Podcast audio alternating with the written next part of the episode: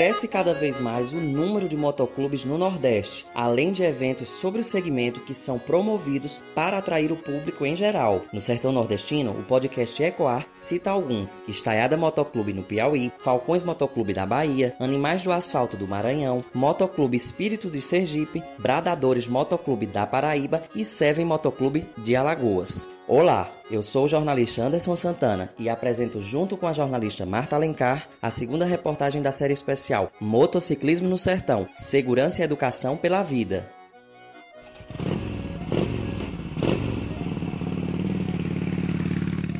Olá, Anderson.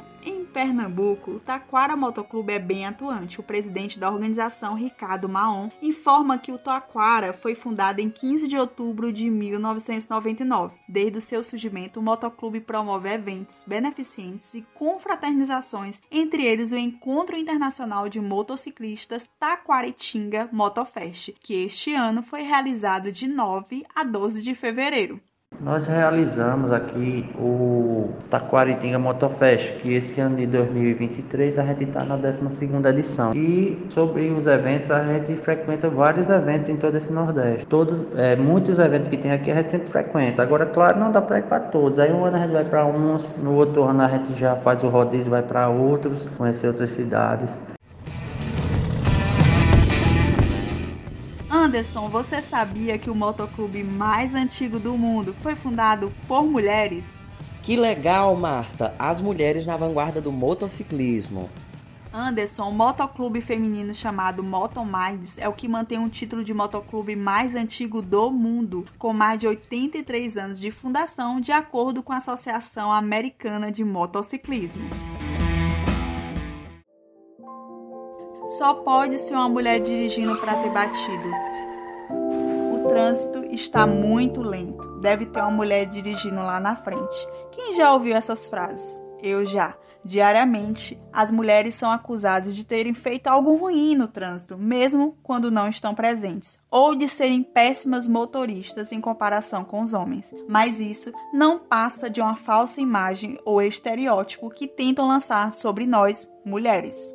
É consenso, as mulheres são mais cuidadosas na hora de dirigir, de comprar um veículo, prezam por um modelo que ofereça segurança e conforto. De acordo com dados do Departamento Nacional de Trânsito, o que foram analisados pela Braciclo, o número de clientes mulheres saltou para mais de 8 milhões, o que representa um crescimento de 81% em nove anos. Cada vez mais presentes nas ruas e avenidas do Brasil, as mulheres representam cerca de 31% dos compradores de motocicletas, segundo o levantamento da Braciclo.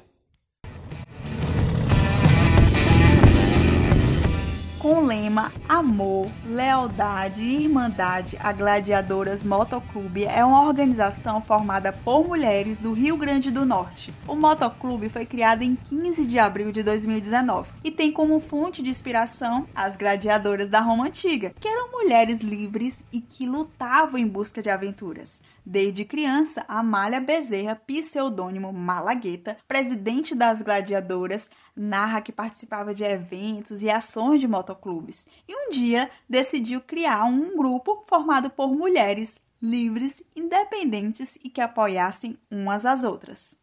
O primeiro motoclube da Zona Norte de Natal é fundado por um tio meu.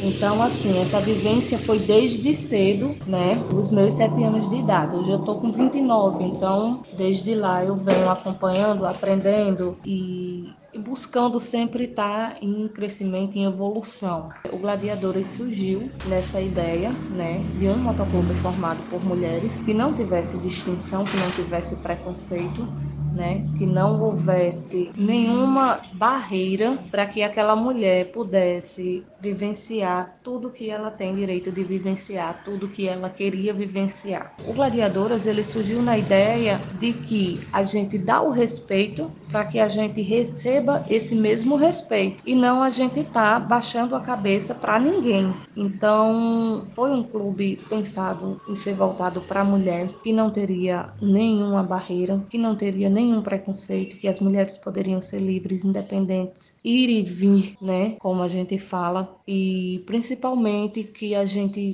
seja respeitada pela história que nós construímos, da história que nós construímos aonde a gente chega, aonde a gente está. Então, a ideia do Motoclube Gladiadoras, ele foi montado nesse sentido, porque diante das vivências que eu tive em outros clubes, é, não se tinha esse respeito. Infelizmente, poderia, a gente podia fazer o que for, a gente viajava, a gente, mas quando dava determinados momentos, a gente tinha que estar tá baixando a cabeça, a gente tinha que estar tá, é, se levantando de uma mesa. Então, o Gladiadores ele foi pensado dessa maneira, que a gente tivesse o direito e a gente tivesse o respeito. E graças a Deus, é, com relação a isso, a gente não pode falar nada. Gladiadores ele é um motoclube respeitado, né? Aonde nós estamos, Malagueta também conta que o motoclube feminino lida com inúmeros obstáculos, além de preconceitos. Apesar disso, 20 mulheres compõem o motoclube, vindas de diversas regiões do país, incluindo uma da Venezuela.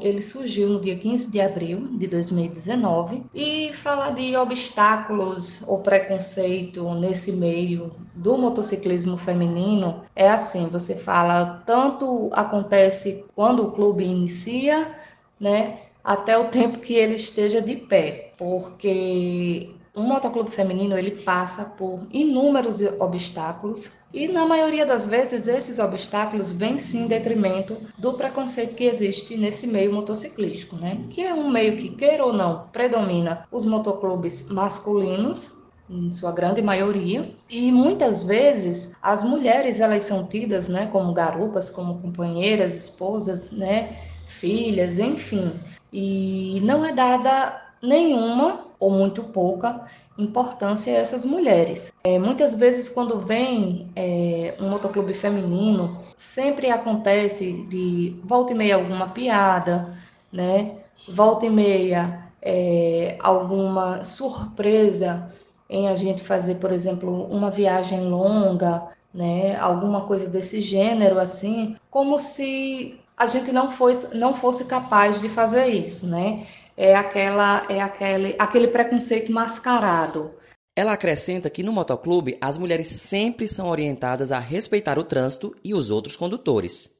Um trânsito seguro é um trânsito que se respeite, né? Que o carro respeite a moto assim como a moto respeite o carro, que todos se respeitem. Queira ou não, a gente passa por, por N situações, né? Estando na motocicleta, que é como eu digo, Sempre, sempre que nós temos reunião, eu sempre digo: pilotem por você e pilotem pelos outros. Nunca pense nessa história de que, ah, ele não é doido de fazer isso, ah, mas eu estou certo. Não, se mesmo você estando certa na sua moto, mas tenha ciência de que provavelmente ele não vai parar porque você está numa moto. Então, Graças a Deus a gente não tem muitos casos é, no clube de meninas que sofreram acidente, que sofrem acidente, porque nas nossas reuniões, né, nós paramos um momentinho ali para dar algumas orientações com relação é, a vestimentas, né, com relação à pilotagem, com relação a futuros problemas que de repente pode dar.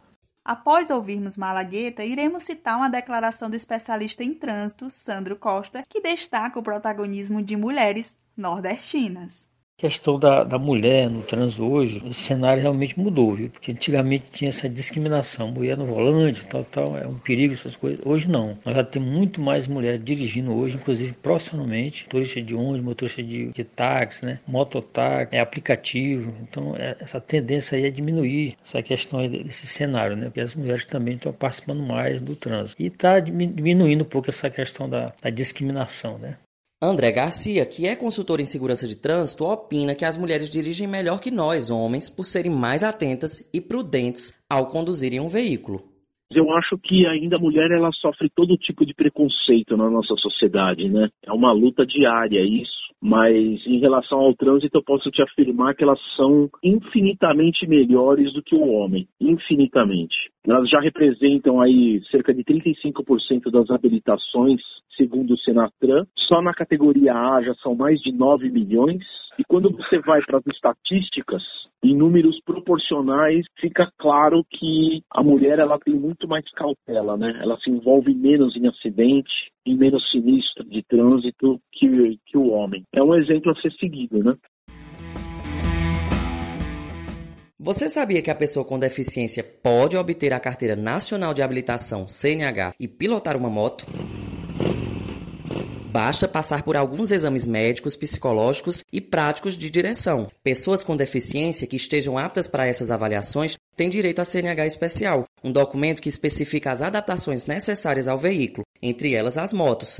Que bacana, viu, Marta? Com certeza, Anderson. É importante citar aqui que em 2021 a Comissão de Assuntos Sociais do Senado Federal aprovou o projeto de lei PL 3986-2019 que pede a isenção de imposto sobre produtos industrializados na compra de motocicletas por mototaxistas, cooperativas de trabalho e pessoas com deficiência. O objetivo do projeto é baratear os preços das motocicletas para quem utiliza o veículo como sustento e para mais acessibilidade, que é o caso das pessoas com deficiência. Para valer, a proposta precisa ser aprovada na Comissão de Assuntos Econômicos do Senado.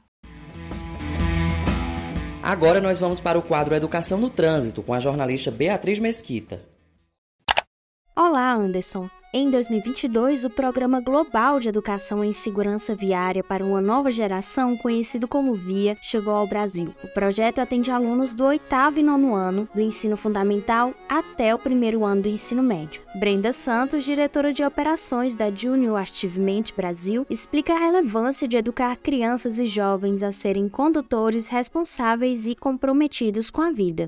Queremos conscientizar os estudantes sobre os comportamentos relacionados a riscos de acidentes em vias em diferentes meios de locomoção. O VIA é um projeto que existe em 29 países, implantado pela Global Road Safety Partnership e pelas fundações Michelin e Total Energies, tendo impactado 320 mil crianças e jovens até hoje. A JA Brasil trouxe essa metodologia para o Brasil, tendo em vista que temos, infelizmente, um dos trânsitos mais violentos do mundo. Uma das principais vítimas são os jovens entre 5 25 e 29 anos. Agradecemos mais uma vez aos ouvintes do podcast Ecoar que acompanharam a série Motociclismo no Sertão Segurança e Educação pela Vida.